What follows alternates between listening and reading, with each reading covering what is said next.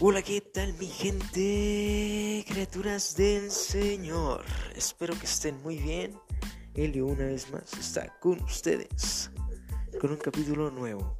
Espero que les sea de provecho espiritual para sus vidas. Y pues nos comprendamos mutuamente como los jóvenes que somos aún. Y ya que seamos viejitos, pues jóvenes de espíritu. Disfrútenlo, respiren, relájense, pónganse sus audífonos y vamos con un joven MFCista.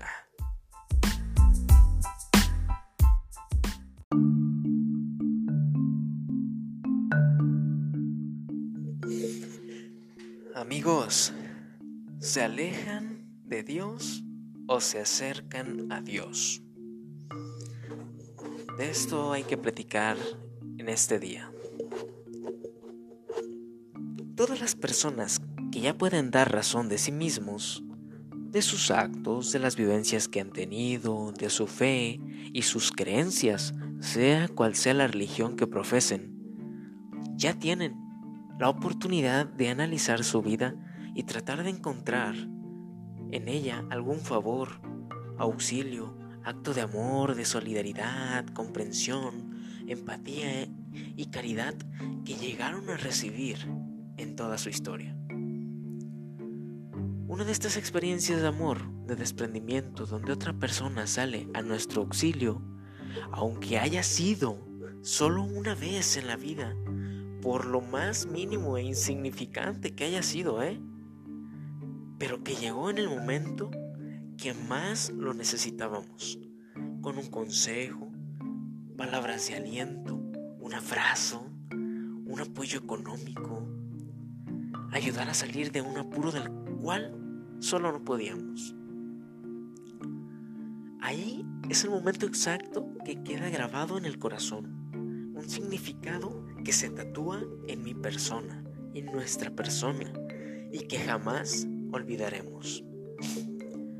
Gracias a este acto de bondad, podemos decir lo que es bueno, podemos señalar el bien en nuestra vida, se vuelve una referencia ejemplo y modelo a seguir, a imitar.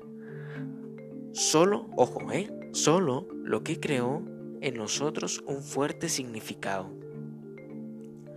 Por esto, todos aquellos que queremos hacer la voluntad de Dios, viéndolo ya desde un plano de fe católico, es porque lo vemos como ejemplo, el querer hacer la voluntad de Dios porque nos ha ayudado desde siempre y cuando más lo necesitamos. Dios es y se vuelve para nosotros el bien supremo, al cual tendemos por naturaleza, por los bienes recibidos en la bondad que hay en las personas que nos topamos día a día, bondad que encontramos en la naturaleza, en plantas y animales, mares y montañas. ¿A poco no?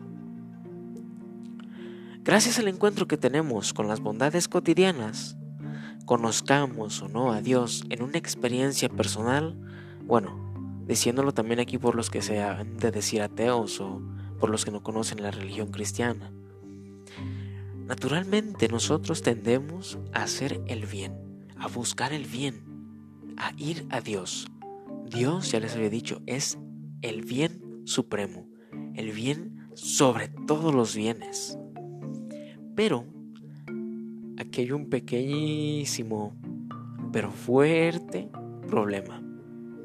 Y es el que, aunque tendamos nosotros por naturaleza a Dios, no siempre sabemos elegir.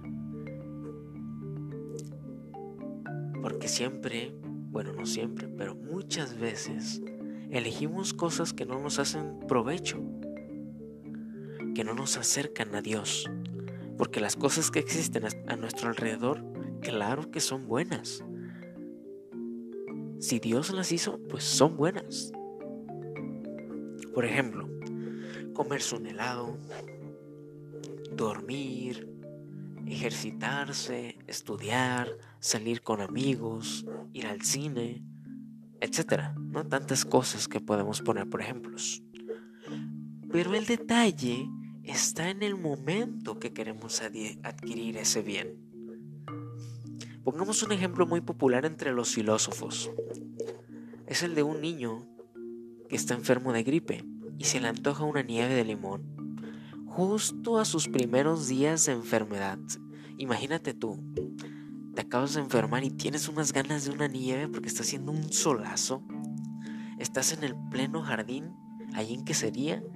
Está haciendo un solazo, va saliendo del bachi, vas llegando de la facultad, del trabajo, ahí en la parada de los taxis y ves la paletería que está ahí enfrente del jardín y dices, ay, quiero un agua fresca, bien helada, de comida chullita.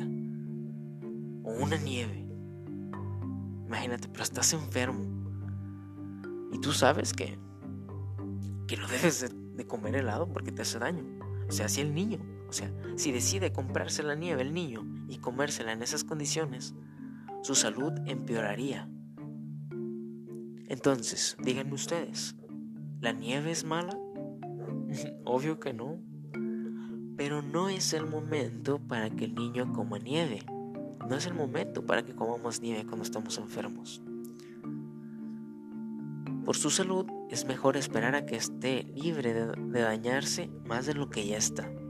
Así que la nieve se acepta, pero para comerla hasta que la gripe, la gripe pase y poderla comer sin problema. Las elecciones que hacemos diariamente son expresiones de la búsqueda del bien supremo, o sea, de Dios. Tendremos que ver si eso que hemos de tener como elección nos acerca o agrada a Dios, o si nada más es una vana apetencia que a nosotros nos nace querer tener así, sin tomar en cuenta a Dios. Por eso nosotros que hemos experimentado ya la misericordia de Dios, su amor y su perdón, buscaremos plasmarlos en nuestra vida de una u otra manera. Fíjense, lo vamos a buscar nosotros con nuestra vida, plasmarlo. Pero cuando no logramos plasmarlos, cuando elegimos mal, es obvio que nuestra conciencia nos va a reclamar y vamos a sentir que nos cala nos vamos a sentir pesados, se nos va a ver en el rostro, en los ojos, al momento de hablar. En nuestro trabajo, en nuestros estudios, nos va a afectar. Nuestra conciencia nos va a decir que eso no era lo que debíamos de elegir, sino aquello que se parecía más a lo que llegaría a agradar a Dios. Porque como ya sabemos, Dios quiere lo mejor para nosotros pero no nos obliga, nos deja libres para elegir el camino que queramos. Esta culpa que aparece en nosotros es el motivo de que muchísimas veces nos alejemos de Dios, porque pensamos que nos va a castigar, nos va a juzgar, a regañar. Nos avergonzamos tanto de nuestra pésima toma de decisiones que comenzamos a ponerle palabras a Dios que Él no nos diría ni, ni, ni, ni, ni, loco, ¿no? O sea, él no nos diría nunca palabras que muchas veces nosotros ponemos en su boca. Lo que provoca un distanciamiento. Nos alejamos. Es un momento donde nos volvemos como los fariseos que sabían muy bien la voluntad de Dios, pero se hacían los tontos y no se atrevían a preguntar nada, porque ya sabían la respuesta. Ellos conocían bien la palabra de Dios, pero no la querían aceptar. Y ese silencio era muestra de rechazo a la propuesta de Dios cuando llegó Jesús con ellos. Y a veces nosotros, y no solamente veces, muchas veces nos pasa que lo rechazamos, nos alejamos. Y solamente en ese momento Dios quiere que volvamos a Él, pero nosotros por vergüenza no nos acercamos, no queremos ir a confesarnos, no queremos orar, no queremos estar en silencio, porque tenemos miedo a eso. ¿Miedo a qué? ¿Miedo a que Dios nos perdone? ¿Vergüenza de, a ponerle a Dios nuestros problemas? Pues sí, así es, el humano, qué triste. Así que cuando nosotros nos alejamos de Dios por motivos de estos, nosotros somos los únicos que terminamos dañados y junto con nosotros aquellos que nos rodean. Por esto es bueno reflexionar antes de hacer las cosas. Dios nos dará la respuesta de alguna u otra manera. Hay que saber pedirle que nos ayude. Y cuando no queremos reflexionar es porque no queremos escuchar lo que Dios quiere para nosotros.